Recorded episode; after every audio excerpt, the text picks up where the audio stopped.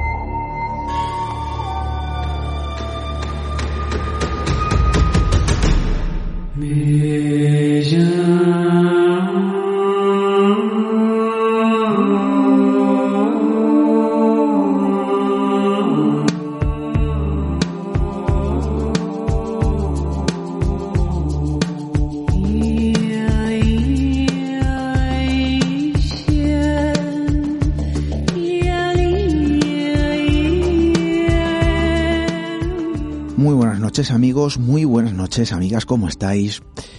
Veréis, de nuevo vamos a sondear una idea, una idea falseada a lo largo de la historia.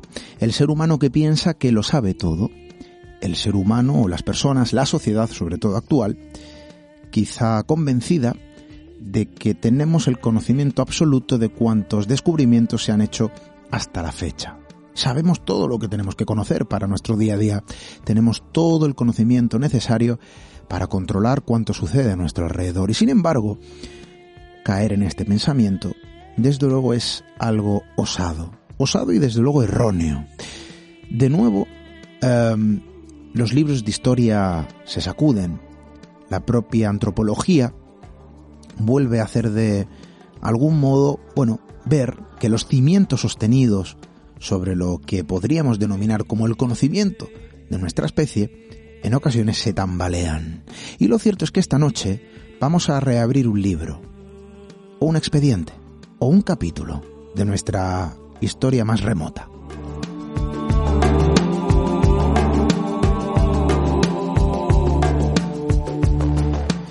Y vamos a abrir desde luego también todos vuestros mensajes. Estamos deseando conocer todo lo que nos tenéis que contar, que no es poco. Desde luego nuestro agradecimiento siempre eterno para todas las historias que nos hacéis llegar. Vamos a realizar cosas importantes con ello.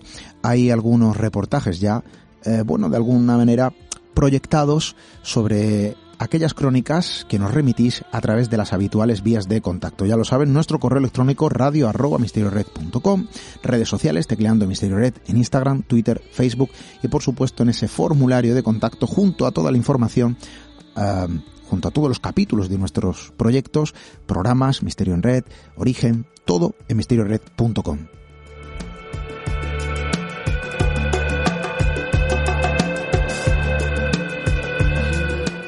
Y abrimos los capítulos del pasado remoto que de nuevo vuelve a darnos una gran lección, aquella que desmonta los, eh, vamos a decir así, bueno, em, tabiques que sostienen una idea errónea, eso de que lo sabemos todo. Bueno, quizá vamos a aprender que desde luego no sabemos nada. Bienvenidos a Misterio en Red.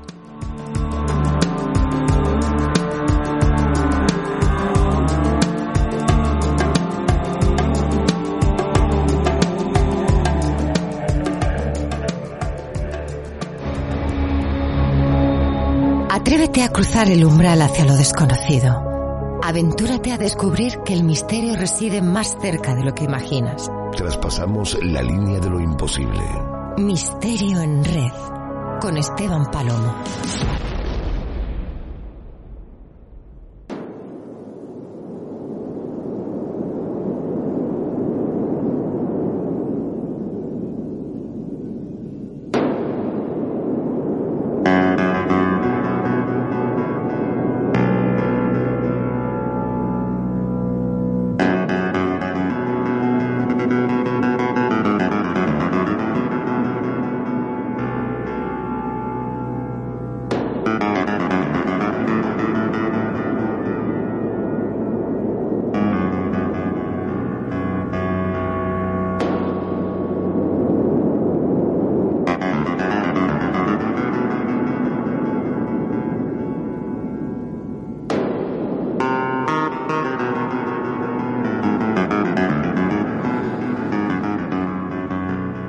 Cine, la literatura nos tiene acostumbrados al descubrimiento, a la aparición, en ocasiones a través de un guion preestablecido por guionistas y directores, por cineastas, por escritores, sobre un territorio descubierto antes desconocido para la sociedad moderna y que de algún modo sirve o sirvió en esas argumentaciones como algo así como una cápsula del tiempo, que de forma hermética mantiene viva a criaturas insospechadas para el hombre moderno. Esto lo hemos visto, sí, a lo largo de obras cinematográficas, a lo largo de obras literarias, quizá también a lo largo del propio teatro. Pero lo cierto es que nuestra realidad más remota nos indica de que hay capítulos que se escribieron en nuestra más absoluta realidad, insisto, bajo unos guiones, vamos a decir así, no escritos por el hombre. En nuestro mundo ampliamente conocido, explorado y donde aparentemente no queda un punto sin identificar en el mapa que compone nuestro hogar cósmico, existen territorios que de algún modo se transforman a su vez en un auténtico vergel para el conocimiento o para los desafíos sobre este, para los propios investigadores y para los descubrimientos. Publicaciones eh, de renombre llegaron a tildar el lugar sobre el que esta noche vamos a poner la lupa como el mundo perdido, una suerte de cápsula temporal en el que de cuando en cuando surge la sorpresa, donde parece que todo lo que sabemos sobre esos viejos descubrimientos a lo largo y ancho de nuestro mundo se pueden concentrar concretamente en un punto en el mapa. Y esta noche vamos a poner nuestra propia lupa en ese, en ese punto. Vamos a conocer las últimas eh, vamos a decir así, líneas escritas sobre un descubrimiento que para muchos cambió muchos conceptos, a su vez, eh, de lo que podríamos denominar el ámbito antropológico. Y creo que puede ser interesante acudir a las novedades que se posicionan sobre una isla remota, concretamente la isla de Flores.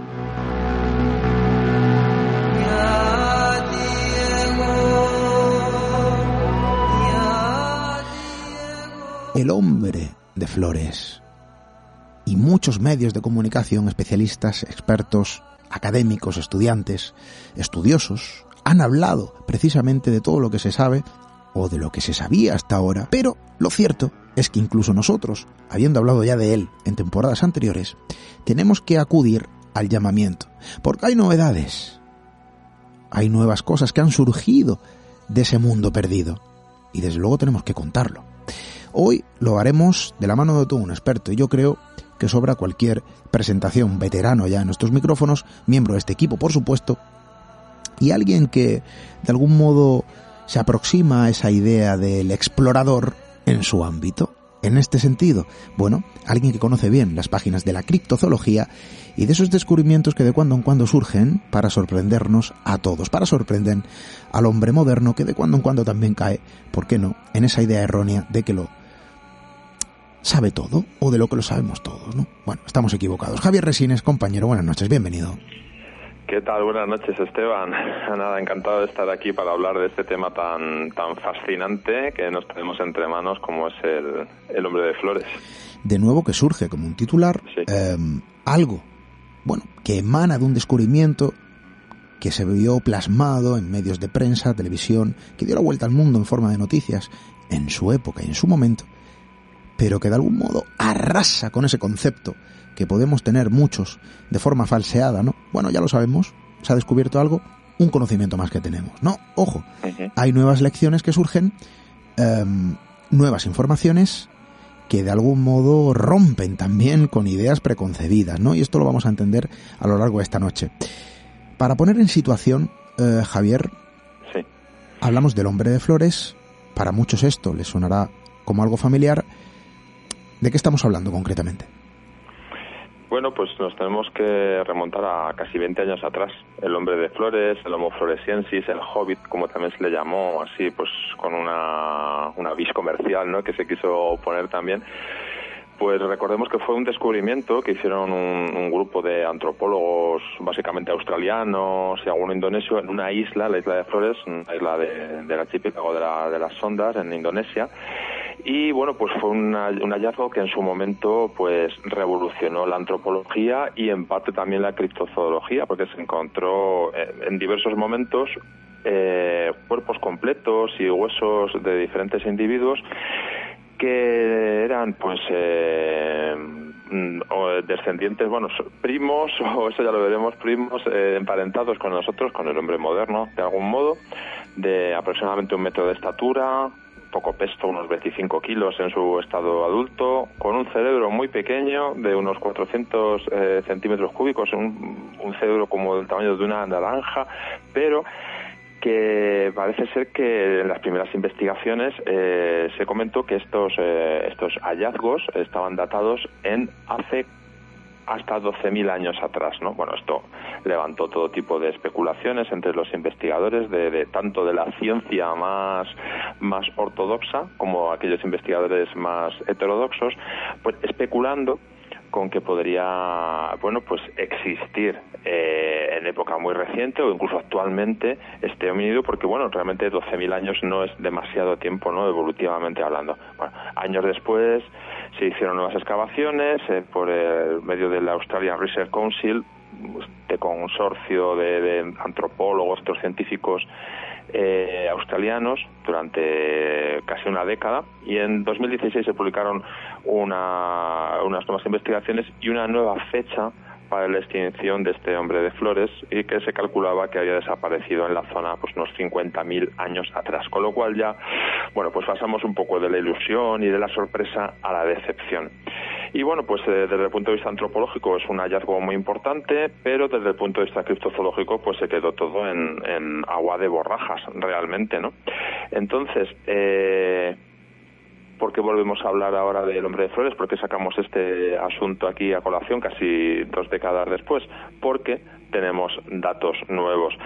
Algunos de los datos ya se avanzaron en su momento, pero pasaron casi desapercibidos pero eh, un reconocido antropólogo, eh, Gregory Ford, un antropólogo eh, británico de emérito, ahora mismo de la Universidad de Alberta en Canadá, lleva estudiando los mitos y, no los no tan mitos de, de, las poblaciones locales de la isla de Flores desde mediados de los años 80 él poseía mucha información ya desde, desde, ese momento, pues eh, en relación con la posible pervivencia de mm, criaturas que podrían mm, eh, corresponderse eh, morfológicamente a, los restos encontrados pertenecientes al hobbit, al hombre de flores, desde, como ya digo, desde mediados de los años 80, de mucho antes de que se produjera este hallazgo a nivel, a nivel mundial. Eh, él ha seguido eh, trabajando eh, constantemente a, pie de, selva, por así decirlo, con las poblaciones de esta isla. Ha recopilado muchos datos, algunos los ha ido publicando poco a poco, pero ahora, eh, justo antes del verano, ha publicado un nuevo libro que se titula Entre simios y humanos, donde recoge, aparte de ya de lo que iba desgranando un poco en distintos artículos y en un libro anterior que sacó hace unos años, eh, ha redondeado su teoría y ha aportado nuevas y posibles evidencias de la existencia actual o en época muy muy muy reciente pero digamos que actual eh, de una población de hobbits de pequeños y diminutos humanos en esta remota zona de nuestro planeta, pues conviviendo con nosotros y que llevarían conviviendo con la población local, pues prácticamente desde siempre, ¿no? Y por eso estamos aquí nuevamente hablando del hombre de flores, de 20 años después, desde un punto de vista no tanto antropológico que también, sino pues criptozoológico. Bueno, pues puede que estemos ante de nuevo la pista o la continuación de la de la exploración y de la investigación sobre, sobre este hobbit que podría vivir entre nosotros.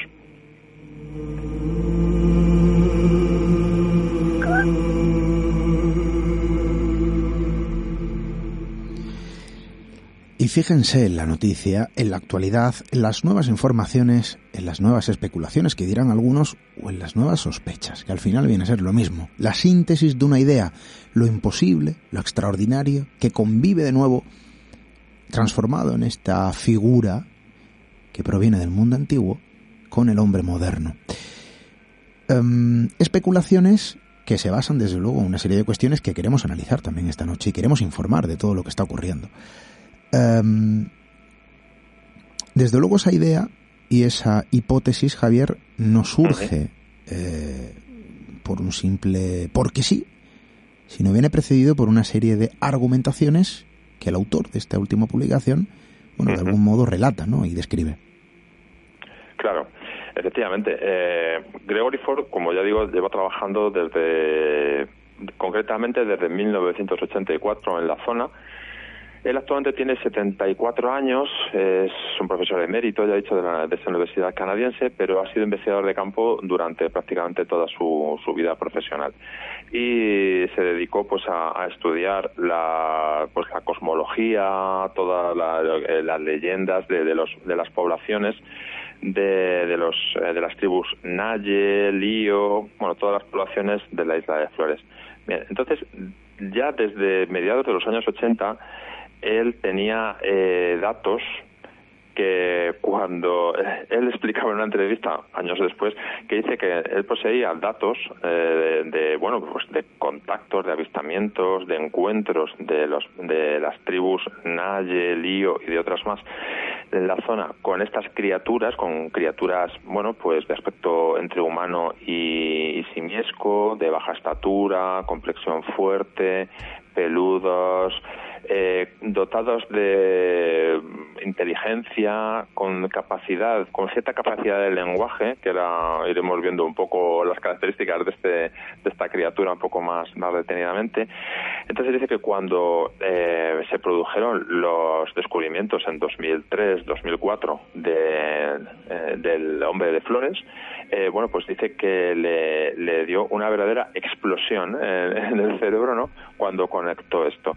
Bien, él en un principio por la zona donde él trabajaba, empezó a tener conocimiento de una criatura que se llama, es, los Ebu Gogo. Bueno, los Ebu Gogo, eh, esto, ya, esto ya lo publicó él en un primer libro que sacó sobre este asunto, que pasó desapercibido en su momento, en el año 2008, que se llama algo así como Imágenes del hombre salvaje en el sudoeste asiático, una visión antropológica, o así lo llama. Bueno, en este libro ya él ya él eh, comenzaba a hablar de, de este de este asunto, era una avanzadilla de su trabajo actual. Bueno, él basa eh, su teoría actual de la, posible existencia de esta criatura en época moderna, en época actual, lo basa en dos pilares. En estos ebugogo, que son eh, unas criaturas eh, humanoides que eh, pertenecen al folclore de la etnia Naye y a otros y a los Laejoa. Siento siento los nombres que se manejan en estos en estas latitudes, pero son difíciles de, de pronunciar y de, y de recordar, ¿no? De los Laejoa que son de una etnia de una etnia que vive en la zona centro de la isla, de los Lío. Bueno, vamos a hablar primero de los Ebugogo y ahora vamos a ver por qué es importante los dos. Eh, Gregory Ford primero estudió estos Ebugogo, que como digo son unas criaturas humanoides que aparecen en la mitología de esta etnia, de los Naye, de la isla de Flores de Indonesia, que significa en la lengua Naye algo así como, Ebu sería como abuelo, abuela, ancestro, algo así, y Gogo el que come cualquier cosa, literalmente. Es decir, que eh, en un equivalente coloquial sería algo así como un eh, antepasado hambriento. Esta sería la definición de Ebu, antepasado hambriento. Bien, los describen como eh, unas criaturas rápidas, eh, muy veloces, de como mucho un metro y medio de altura, bueno, pues con narices anchas, planas, la cara ancha también, boca grande, cuerpo peludo, eh, las hembras con largos pechos colgantes, tienen una especie de lenguaje que es una especie de murmullo, y son capaces de repetir, parece ser, lo que se le dice, como si, te, si tratara de, de, de, loros. Bien, eh, cuando los barcos comerciales de los portugueses en el siglo XVII, bueno, incluso de los holandeses en el siglo XVI, llegaron a la zona, eh, ellos ya escucharon eh, hablar de estas historias de los Ebugogo y se supone que, según cuenta esta, esta tribu, sobrevivieron hasta el siglo XX pero ya no estarían entre nosotros porque fueron cazados por los por los humanos porque bueno estos ebugogo eh, en un momento determinado pues se dedicaban a robar alimentos de los poblados incluso se dice que secuestraban a, a niños. Eh, no sé si sería más realidad que ficción esto, pero bueno, esas eran las causas, ¿no? Roban alimentos y secuestraban niños. Ford pensaba en su momento que mm, esto podía tener una base eh, real, estas historias, estas leyendas, y que hasta hace pues aproximadamente 100 años, más o menos, podría haberse haber existido en la isla estos ebugogo, lo que serían una especie pues como de bueno pues de hobbit, de hombres de flores.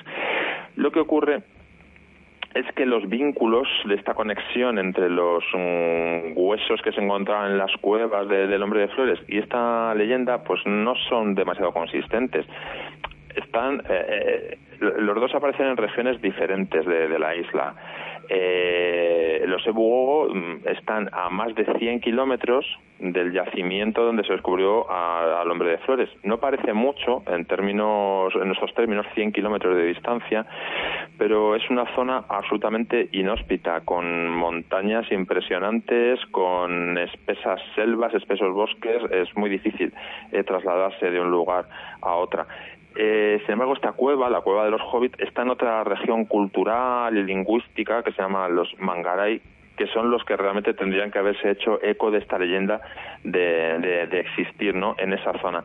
Así que parece que estos Ebugogo eh, serían algo así como, bueno, pues un posible eh, primo de los hobbits, pero que estarían más enraizados con, con las leyendas o con, o con algo menos perteneciente al mundo real. Con lo cual, eh, bueno, pues Ford se, se, quedó con esa idea ahí, pero, pero no pudo llegar a madurarla en cuanto a encontrar eh, la posibilidad de, establecer una conexión entre este mito y la realidad. También intentó, de algún modo, y esto lo vamos a, esto lo conocemos mucho más, eh, atraer hacia su teoría, no olvidemos, pues al, seguramente al homínido más conocido que existe en el sudeste asiático, que es el Bang Pendek que bueno pues en idioma local significa algo así como un, el hombre pequeño no que sería también el nombre dado a una supuesta criatura que viviría en, las selvas de, Sumatra,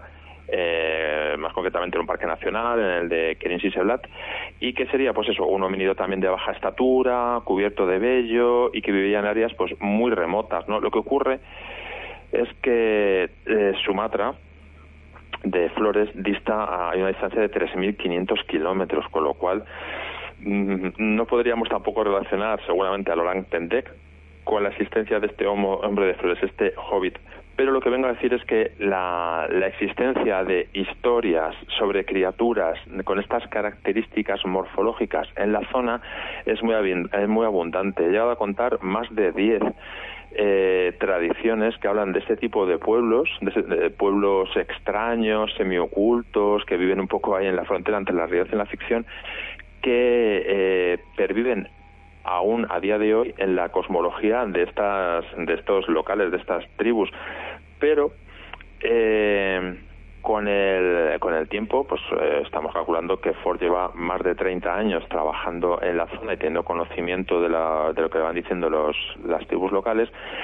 Eh, lo que ofrece Ford ahora en este nuevo estudio que, que he publicado hace hace unos meses en este libro realmente que se titula Entre simios y humanos es eh, un paso más allá de su teoría que parece que, va a llegar, que puede llegar a buen puerto al haber tenido conocimiento de uno de estos ah, de estas criaturas curiosas, de estas criaturas que encajarían perfectamente con los hobbits eh, del hombre de, flores, que serían los Laejoa, del pueblo lío. Y si te parece, pues contamos un poco cómo son estos, Esteban, estos Laejoa y cuento un par de casos curiosos de encuentros de los nativos eh, en época reciente con estos Laejoa y vamos a ver cómo sí que encaja realmente con, la descripción que tenemos de estos eh, hombres de flores, como si estuvieran puestos a posta ahí para que alguien los encontrara.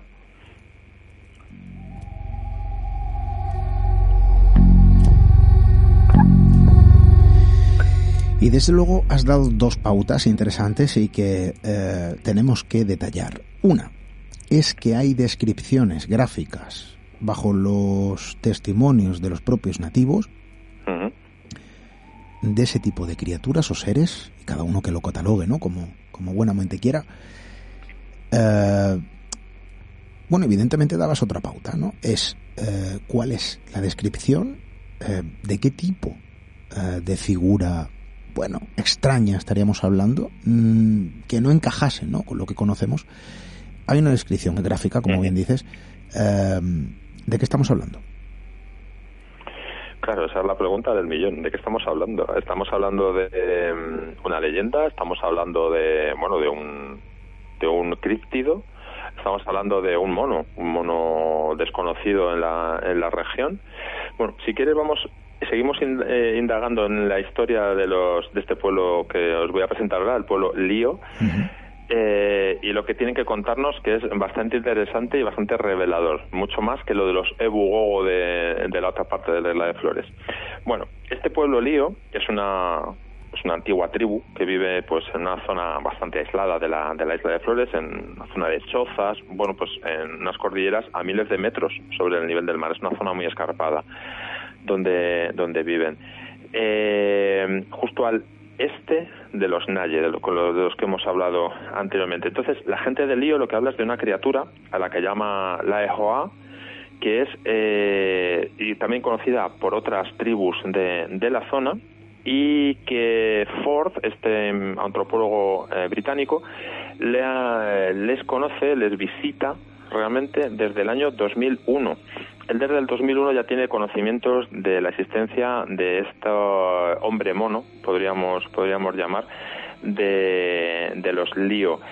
Eh, dos años antes, nuevamente, del hallazgo de los restos del hombre de Flores. Por esto, Ford decía que, claro, cuando eh, los científicos, los antropólogos, este equipo de antropólogos australianos, estadounidense, indonesio, que consiguió desenterrar los huesos del hombre de flores cuando encontraron esas evidencias pues a él le explotó literalmente el cerebro. Bueno estos líos hablan de esta criatura los eh, los Lae Oja ¿Qué significa en la lengua local? La significa engañar. Lo digo un poco para que veamos cómo creen ellos eh, que es lo que están viendo.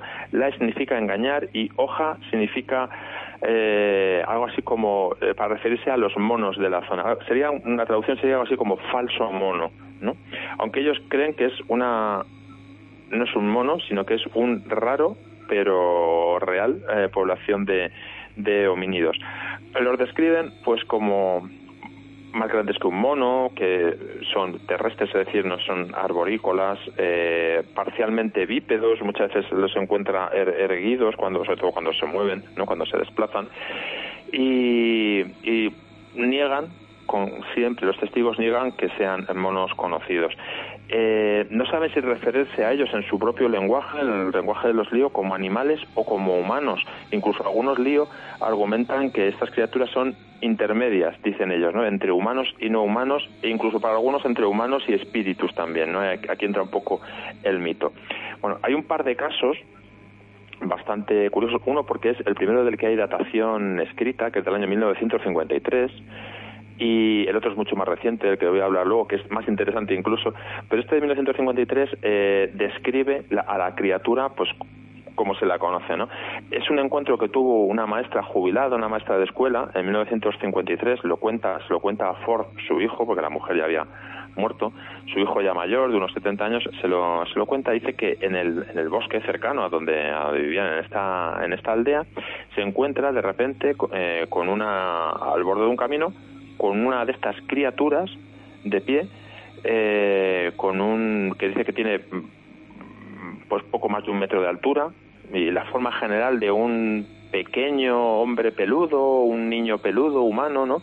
Con rasgos faciales entre humanos y simios, un poco, un poco mezclado, ¿no? por ejemplo, los ojos, las orejas, la nariz eran pequeños, la frente estaba hundida, eh, no era prominente como en la de los humanos, los ojos también estaban hundidos, las cejas salientes, la barbilla, por ejemplo, era como la de un mono, eh, la zona por encima y por debajo de los labios era muy grande, con la boca grande, la mandíbula fuerte, grande también, los dientes como más bien como los de un mono, las piernas para la extensión, recordemos que un metro aproximadamente eran pues bastante largas, como las de los humanos, los brazos eh, como los de un niño, un cuerpo cubierto de, pelo, un pelo escaso de uno o dos centímetros de, largo, más grueso en la zona del pecho, bueno, con la piel oscura la que se veía como la de los humanos locales eh, y, con un color grisáceo en el pelo de la, de la cabeza, más o menos, quiero decir. Eh, en general, esta es la descripción tipo de, de estos Laejoa, que mm, tienen entre 80 centímetros y algo más de un metro de altura, tienen este vello facial, las mandíbulas fuertes, el vello corporal, varía el color un poco, según nos van comentando los testigos, a veces lo describen como gris, marrón grisáceo, oscuro en general, ¿no? En una ocasión, se, incluso de pelo rojizo, que en esto recuerda más al, al Orang Pendek. Nadie menciona explícitamente que tengan los brazos largos, como algunos eh, monos, ¿no? Son bastante eh, normales en cuanto a proporcionales en cuanto al cuerpo, ¿no? Eh, caminan de un modo bípedo, con los brazos hacia atrás, con las manos un poco dobladas hacia atrás, es decir, un caminar bastante humano. Son muy robustos, muy fuertes, incluso alguno venía a describir, algunos de los testigos, que seguramente las flechas no lograrían penetrar el cuerpo de esa criatura, aquí me hace ver ya también un poco más eh, el mito ¿no? detrás de esto y se relata un supuesto incidente de hace años en el que unos cinco adultos no habían logrado superar físicamente una especie de pelea por un mal encuentro que tuvieron con un laejoa, ¿no? Con lo cual estamos hablando de un ser pequeño de estatura, pero muy fuerte.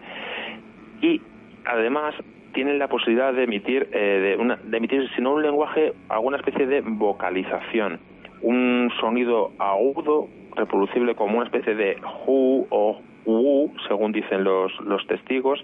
Eh, dice que es similar a una especie de grito que los hombres, los humanos, usan para llamar a sus compañeros de noche cuando están en el bosque, han salido de caza o eso, y que incluso los han oído eh, en boca de estos laejoa y que han sido y que luego ha habido ecos como de otros laejoa que estarían en el bosque también al, al acecho. Incluso también comentan como los EUO que son capaces de, de imitar los sonidos que hacen los, los humanos, eh, similares por lo menos, como si fueran un loro. ¿no? Bien, esta sería la descripción general de estos Laejoa, pues a raíz de varios encuentros que hubo en su momento y de, de este 1953 porque Ford ha catalogado más de 30 encuentros con esta criatura, con esta pequeña criatura y ha entrevistado a todos los testigos o al menos a descendientes de ellos, no si ah, hubieran muerto.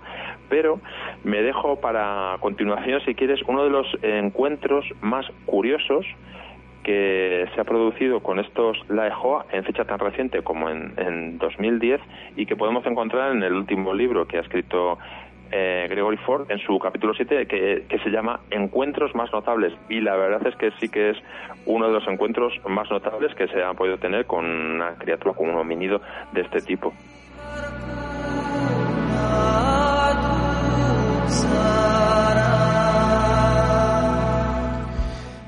Encuentros, yo diría que imposibles, sorprendentes. Em, hay un fenómeno social en todo esto, eh, Javier, cuando algo genera impacto en unas gentes de una región concreta y la creencia, bueno, traspasa la frontera de la propia fe y de algún modo se transforma o convierte en algo físico vivido eh, por los propios lugareños, la cosa cambia de tonalidad. Em, vamos a relatar ese encuentro que mencionas o que menciona el autor de este libro porque lo denomina como uno de los más llamativos, si se puede denominar de este fondo. Sí, sí, desde luego. Además, has dicho algo muy interesante que es como, mm, bueno, pues eh, como de algún modo la, el mito se convierte en realidad. Y eso lo vemos también en, casi todo lo que tiene que ver con monstruos, criptozoología, seres extraños. En un momento determinado, ese, eso que forma parte de la leyenda, de la cosmología, de la mitología de una zona, de una tribu, de un pueblo, en concreto, parece que hay un clac en, su momento su momento evolutivo cultural y empieza a, hacerse, a aparecerse de carne y hueso ese mito, ¿no? Que durante eh, siglos o milenios ha estado acompañándoles, ¿no? Y en el caso de los Laejoa, de los Naye, de todas estas tribus de la isla de Flores, parece que les ha llegado el, momento ahora, eh, a raíz de, de, algún modo, de, por lo menos para el conocimiento de los occidentales, a raíz del descubrimiento del hombre de Flores, aunque ellos llevan conviviendo pues toda su historia, ¿no? Con, con estas, con estas gentes, con estas criaturas.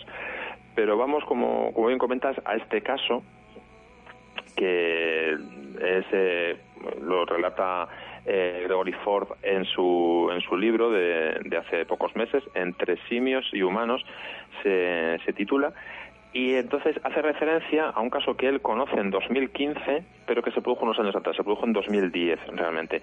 Él estaba eh, Ford en, en, 2015, como digo, en una aldea, una aldea de Duarria, mientras buscaba reliquias de este hombre mono que algunos nativos dicen guardar porque de algún modo también se está convirtiendo como pasa con algunos en algunos lugares como puede ser eh, eh, sabiendo las distancias estos monasterios budistas en los que se guardan supuestas reliquias de yetis o de homínidos salvajes eh, parece ser que algunos aldeanos de la zona dicen también conservar reliquias huesos pelos pertenecientes a estos hombres monos a estos laejoa que, de algún modo les atraerían eh, suerte o les eh, evitarían desgracias más bien. Y ahora vamos a ver por qué digo esto.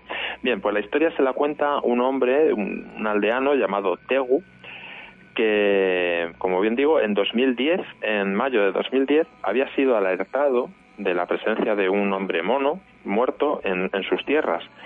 Eh, porque él es eh, tiene unos 50 años más o menos eh, y es un campesino eh, que labra su propia tierra tiene un, para, para vender los vegetales en, en, el mercado en el mercado local. Es un licenciado en agricultura en Bandung en la capital de, de Java y, y realmente es una persona que ha estado eh, pertenece a la etnia Lío, ha estado años viviendo fuera y ha vuelto nuevamente a, la zona para, para, bueno, pues para convertirse en una especie de agricultor avanzado. Bien, pues como digo, eh, Togu fue alertado por, eh, por su mujer y por su cuñada, que habían descubierto un día de, de, mayo de 2010 cuando volvían de la iglesia local habían descubierto pues esto a un cadáver una especie de hombre mono muerto pues en una de sus de sus tierras. Entonces este hombre Tegu con un amigo eh, Fanus se llama el amigo eh, buscaron buscaron al a, al cadáver y, y, se deshicieron de, de, él. Ahora vamos a contar cómo. Bueno como digo Tegu, Tegu también había asistido a la iglesia regresó a casa, está durmiendo la siesta y su hermana y su esposa lo despertaron pues con un gran estado de alarma, con mucha excitación. Habían encontrado un cadáver, eh, no habían querido mirar mucho y habían pedido a Tegu que fuera a echar un vistazo. Realmente el lugar estaba muy cerca de su, de su casa, estaba cerca de un camino que bueno pues usan los aldeanos para ir a, a la iglesia y al, y al centro del pueblo y eso, es decir, una zona no muy transitada pero tampoco escondida. Eh, Tegu dice que encontró cuando llegó allí, tirado en la maleza, cerca de un árbol, el cadáver de lo que dice que parecía ser una especie de una anciana, una, un homínido anciano de pequeño tamaño, con un rostro humano, eh, con el cuerpo desnudo, cubierto de pelo corto y fino, y estaba eh, recostada eh, hacia boca abajo, con las piernas dobladas en, la, de, por las rodillas y con los brazos bajo el pecho. Esta es una posición, parece ser, que tienen, según ellos, eh, los hombres mono cuando les han visto dormir, incluso cuando les han visto morir, cuando, cuando mueren, mueren en esta posición también, ¿no? Tegu, el, el, agricultor que lo encontró sugirió que bueno pues que este esta criatura supuso él que después de viajar o de venir desde algún lugar pues eh, se habría agotado porque la sensación que le dio es que era muy un, eh, una criatura muy mayor, se había quedado dormida en el lugar y posteriormente pues había había muerto allí de algún modo natural, ¿no? Porque no vio heridas ni sangre en el cadáver tampoco eh, tampoco estaba cerca de un camino podría haber sido atropellado no tampoco había había indicios de que hubiera sido atropellado ni, ni nada así eh, curiosamente Tegu no identificó a la criatura como un laejoa, como un hombre mono, sino como un Tanahuatu. ¿Qué es un Tanahuatu? es un espíritu de la tierra en el idioma local, otro de las eh, muchas eh, criaturas que viven en la cosmología de, estas de estas zonas, ¿no? Bien, eh, aunque estos espíritus de la tierra todo el mundo piensa, la creencia normal es que son seres sobrenaturales e invisibles. Bien, ¿por qué el testigo, por qué Tegu le identificó como un ser casi sobrenatural en lugar de como un hombre mono, como parecía que era. Dice que para él estos hombres monos, estos Laejoa, son cosas malas, ¿no? Eh, sin embargo, eh, el cuerpo que vio allí no le producía ningún mal ni le expresaba nada, nada extraño, sino que expresó incluso simpatía por la, por la anciana, pequeña y homínida uh, muerto que había visto. que eh, dice que tendría pues como un metro de, esta, de, estatura aproximadamente. Al haber encontrado el cadáver en, su, en sus tierras, pues se sintió obligado eh, de algún modo pues bueno pues a encargarse a encargarse de él eh, tenía dudas entre si se trataba de un de un hombre en este caso de una mujer o de un animal porque claro, según lo que fuera, lo hubiera tratado de una manera a otra. Y como no sabía qué hacer exactamente, porque no sabía cómo catalogarlo, lo que hizo fue envolverlo, envolvió el cuerpo en una prenda de, mujer y con la ayuda de su, de su amigo construyó un, un rudimentario ataúd con madera contrachapada, puso el cadáver dentro, lo amarró, amarró la caja a su motocicleta y dice que se fue solo a un lugar en la costa del sur de, la isla, a la, orilla del, del, mar, donde dejó el ataúd en el agua y lo dejó flotar mar adentro es una historia increíble, la verdad, porque eh, la descripción que él hace además es que, aunque él vio el cuerpo brevemente, porque tampoco quería, eh, le daba entre cierto miedo, cierto respeto, no sabía muy bien cómo, cómo hacerlo, eh, dice que vio el cuerpo, a ver, brevemente, porque quería deshacerse de él de un modo rápido, pero que el rostro dice que era de una, una mujer pequeña, con una nariz bien, bien formada, dice que tenía senos como los de una anciana, y confirmaba que no era un mono pero tampoco era un ser humano, ¿no? Eh, se le veía muy vieja, con el vello de la, de la cabeza y del cuerpo blanco muy claro, eh, aunque la piel era oscura, eh, como, como la de las personas mayores, decía, decía él, ¿no? No tenía el cabello eh, rizado, como la mayoría de las, de las mujeres de, la, de esta etnia, de los líos, de este pueblo lío, sino que su cabello era lacio y era más largo que el vello, más largo que el vello corporal, ¿no? Hasta, llegaría hasta los hombros aproximadamente. Tienen que las manos y los dedos eran muy pequeños y lo he dicho como que tenía un metro más o menos. Él piensa que debería llevar poco tiempo mm, eh, muerta en la zona porque eh, no detectó ningún olor al acercarse al cuerpo. Dice que eh, cuando llevan dos o tres días los cuerpos en, en, el bosque pues empiezan a oler y esta criatura había muerto muy recientemente, según parece, o sea, menos de dos días llevaría allí. Esta es la extraordinaria historia que cuenta Tegu, bueno, Tegu, su familia, su, amigo Fanus, del encuentro, en este caso, con una anciana, con una anciana hobbit, por así decirlo. No es el único caso, hay muchos más casos. Por ejemplo, en 2002, otra, otra familia, un, un matrimonio con una niña de, de 7 u 8 años, eh, también vieron otro de estos eh, hombres monos en una de sus, de sus huertas mientras estaban trabajándolo. La, la niña lloró al verlo, fue la primera que lo vio. Un perro que, que estaba con ellos también empezó a ladrar a, la criatura y porque la vieron sentada pues eh, justo un poquito más allá del huerto donde estaban ellos eh, trabajando junto a una pila de, rocas. Eh, todos gritaban el perro gritaba la mujer gritaba el marido eh, estaba un poco más alejado llegó en ese momento y también lo vio. Y se quedaron todos petrificados al ver esa, esa criatura no salieron todos corriendo eso sí no en dirección a la casa y no la volvieron a ver. Estos encuentros son eh, actuales realmente porque el último dato del que tenemos, bueno, el que tiene Gregory Ford, que es realmente el experto, ¿no? En este, en esta, en estos hobbits, ¿no? El último avistamiento que se ha registrado fue en 2017 cuando una mujer de unos 40 años más o menos describió cómo había visto a uno de estos hombres monos, uno de estos Laejoa, cruzar eh, el campo tranquilamente. Dice ella que se detuvo esta, esta pequeña figura eh, erguida, bípeda, eh, de pequeño tamaño, se detuvo, la miró y siguió y siguió su camino. Dice que no le pareció en ningún momento una criatura amenazante ni mucho menos.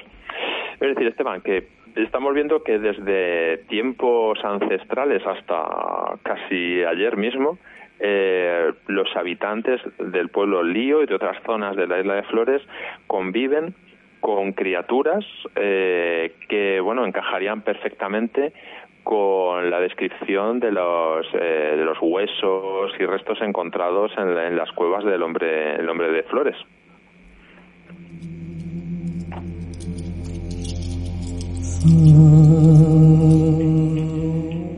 Vaya historias. Um, yo creo que al final esto también obedece ¿no? a una serie de, de argumentos que podrían establecerse como, como la obra principal o troncal de cualquier novela. Uh -huh. eh, ¿Qué descripción tan gráfica, Javier?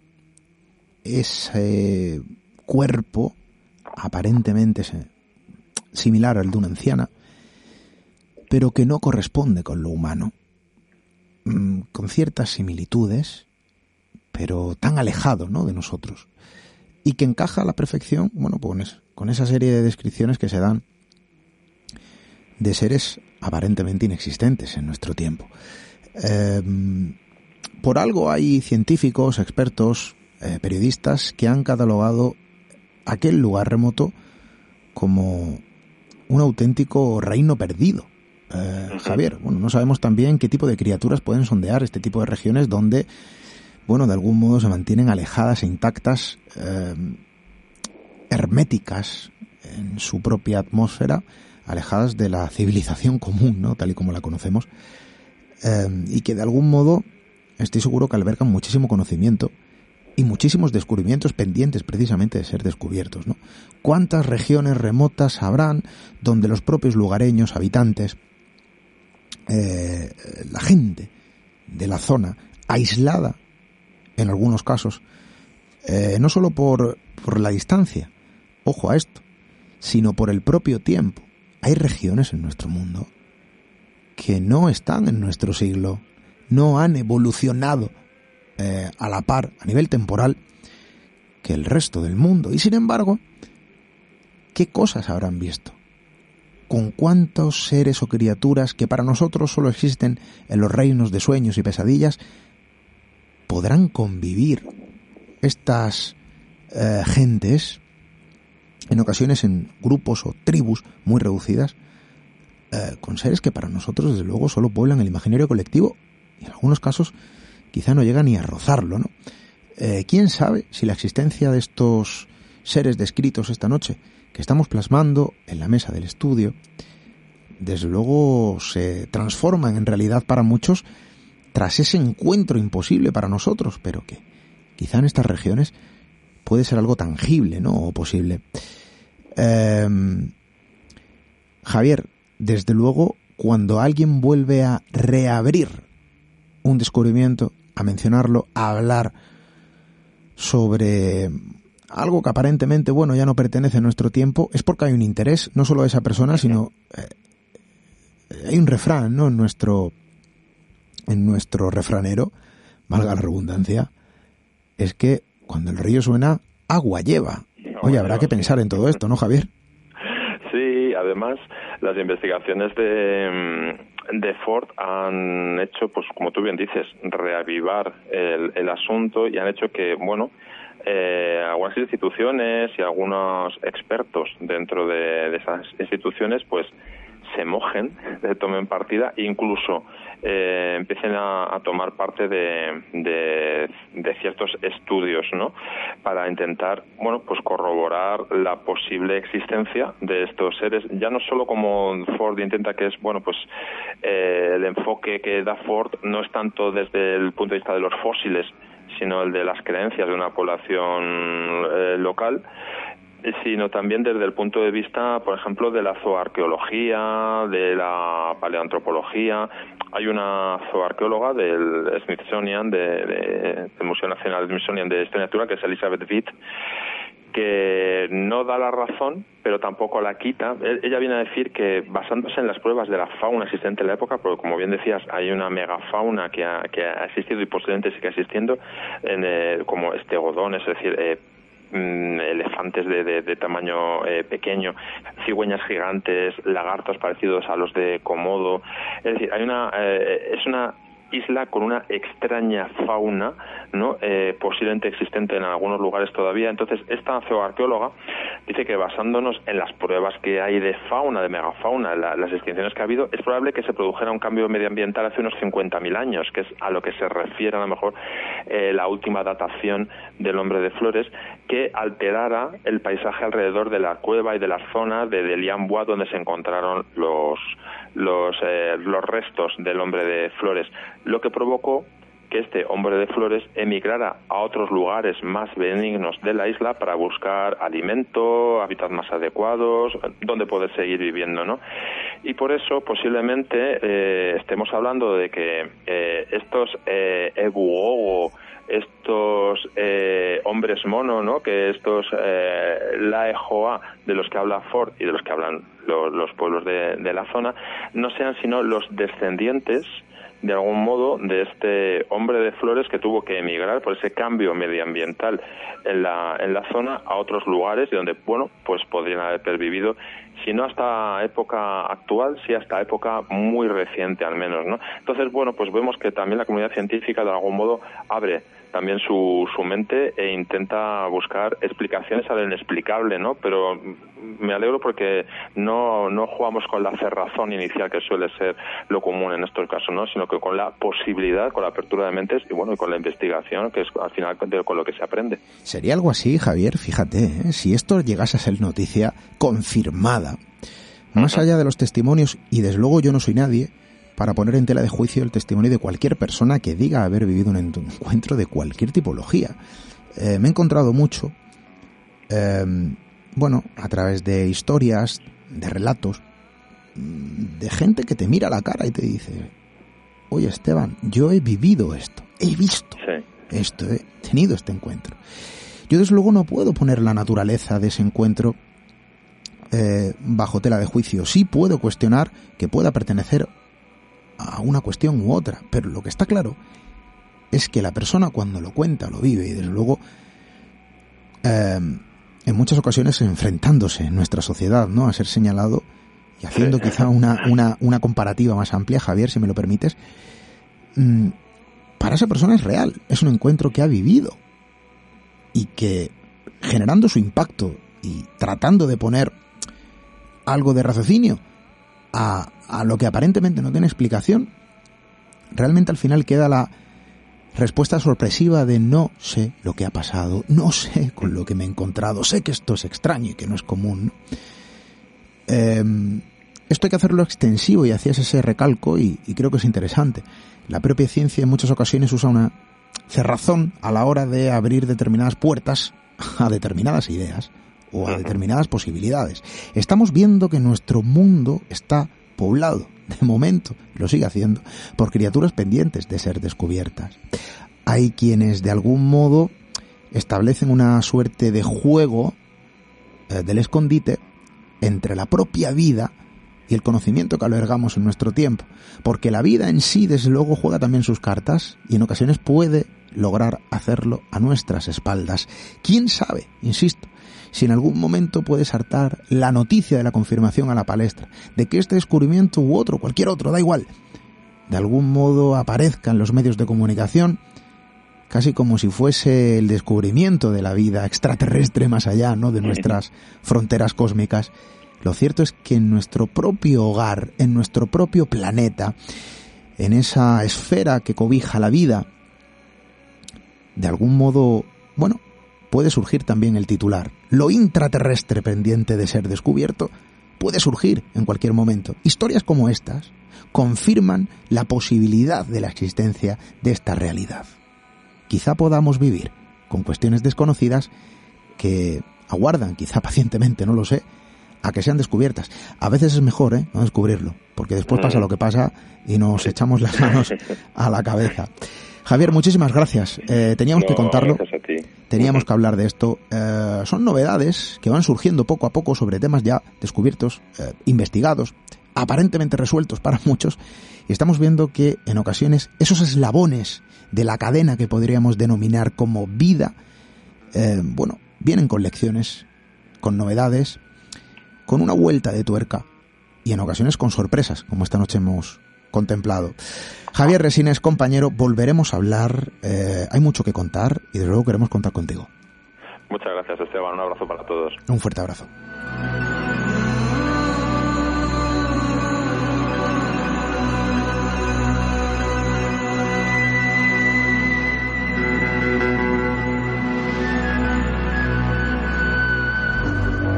Misterio en red. Misterio en red. Con Esteban Palomo.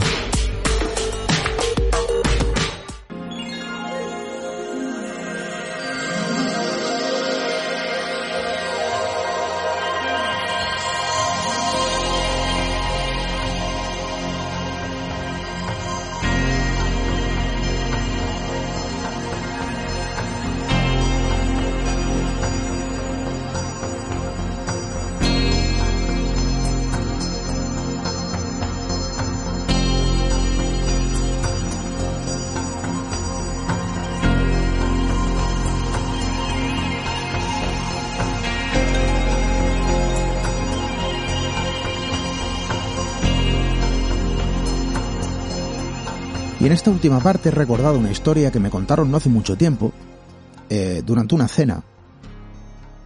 Bueno, hace ya tiempo, sí. Estaríamos hablando algo más de un año, pero la recuerdo como si fuera ayer. Y era una cena eh, en un entorno familiar donde alguien que venía acompañando a un familiar pues contaba una experiencia, se lanzaba.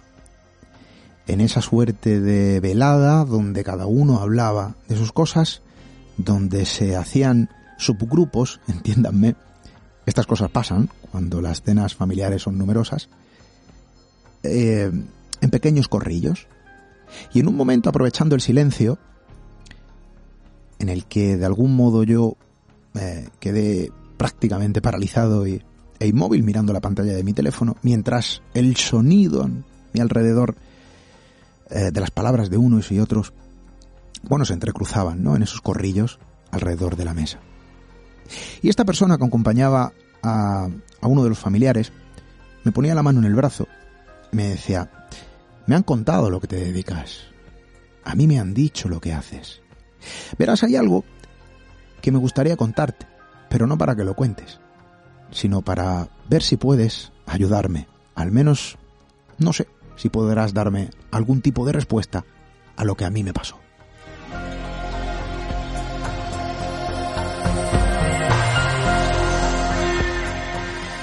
Y esta persona comenzó a relatar su historia. Ella, porque era una chica, eh, conduciendo su coche, viajando de algún modo o transitando una serie de carriles y de caminos que separaban la vivienda familiar de sus abuelos eh, con la suya propia en el pueblo, donde los padres tenían una casa que durante la mayor parte del año está vacía. Había ido al cortijo donde vivían los abuelos, una suerte de vivienda en una parcela, en una eh, una campiña, se podría decir de, este modo, y ella acudía al pueblo. Esta vivienda, separada en mitad de una zona boscosa, eh, bueno, pues eh, de algún modo estaba alejada ¿no? del núcleo rural al pueblo en el que se dirigía para dormir. Era de noche, era tarde. Y por esos carriles, por los que tantas veces había transitado andando con sus propios abuelos y sus padres, incluso los que había recibido el aviso de su abuelo, oye niña, ten cuidado por esta zona. Hay alimañas, decía. Y lo cierto es que iba con su coche, nada podía pasar, eh, era un camino que había transitado en numerosas ocasiones, pero aquella noche iba a pasar algo. Y así me lo relataba. Aquella noche fue distinta. Antes de que sucediese aquel encuentro que desde luego a mí eh, me sirvió como un pasapáginas, como un marcapáginas, marcando un antes y un después. Antes de subir al coche, yo ya notaba una atmósfera rara, de algún modo presentía que iba a suceder algo. Es lo que me relataba. Yo no podía hacer otra cosa que escuchar.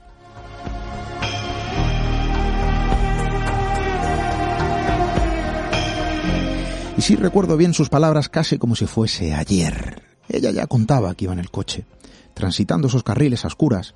Tan solo la iluminación de los focos de su coche iluminaba todo lo que había a su paso, unos cuantos árboles, arbustos y un carril, bueno, con algunas piedras que tenía que esquivar evidentemente para no dañar el vehículo. Pero algo pasó.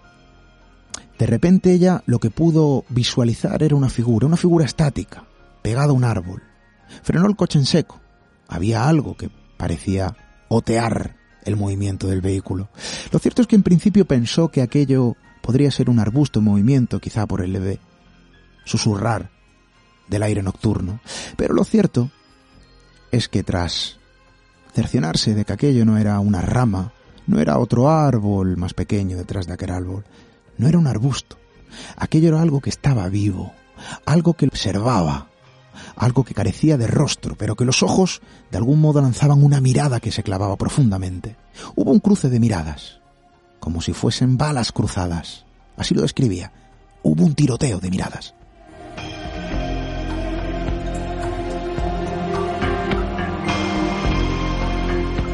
Y en ese momento se asustó, sí, no pensó en qué podía ser, tampoco quería averiguarlo. Siguió con su coche, continuó. Eh, cuando pasó justo a la vera de este, como se suele decir por la tierra malagueña, a la vera de este árbol, pudo cercionarse de que aquella criatura ya no estaba. La descripción la podía dar bajo la única iluminación de los focos de su coche. Carecía de piel, parecía. Se le notaban las venas, los músculos, las manos como si fuesen, bueno, algo como aletas. Se movían levemente, como si estuviese azotado por el aire nocturno. Su rostro, sin orejas, sin pelo. Nada.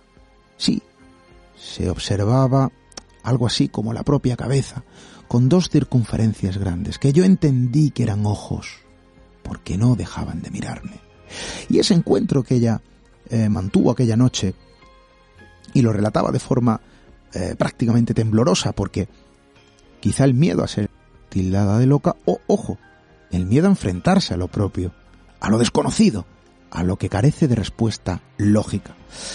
Si era una persona o no gastando una broma, si era alguien que furtivamente andaba por allí, quizá con no muy buenas intenciones, bueno, quizá un engaño de la propia mente, un engaño de la visión, nunca lo sabremos, ella tampoco lo sabrá, pero yo no lo sé tampoco y evidentemente tampoco soy nadie para cuestionar el encuentro que esta chica mantuvo aquella noche. Para ella fue algo real, para ella fue algo vivido, el marcapáginas de su vida, el antes y el después. Lo extraño existe y yo he podido contemplarlo. ¿Quiénes somos nosotros para cuestionarlo? Nosotros regresaremos con más historias como esta. Desde luego hay que contarlo. Muchas gracias por acompañarnos. Hasta dentro de siete días.